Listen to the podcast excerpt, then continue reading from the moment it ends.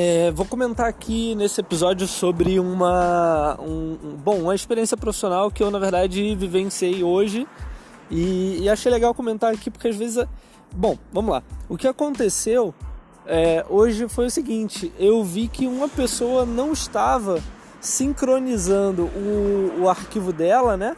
O arquivo colaborativo dela porque quando sincroniza demora muito, porque o arquivo é pesado e é, é muito grande, tudo mais tá. Tudo bem, demora. Mas quando sincroniza demora muito e aí às vezes acontece um erro ou falta luz ou alguma coisa e a pessoa perde tudo o que foi feito até agora.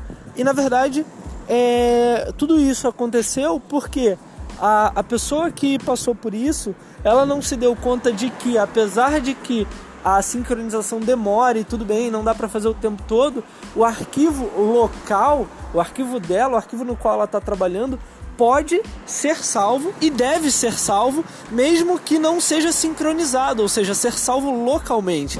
Então essa é a dica de hoje. Salve o seu arquivo mesmo que não esteja sincronizando ele.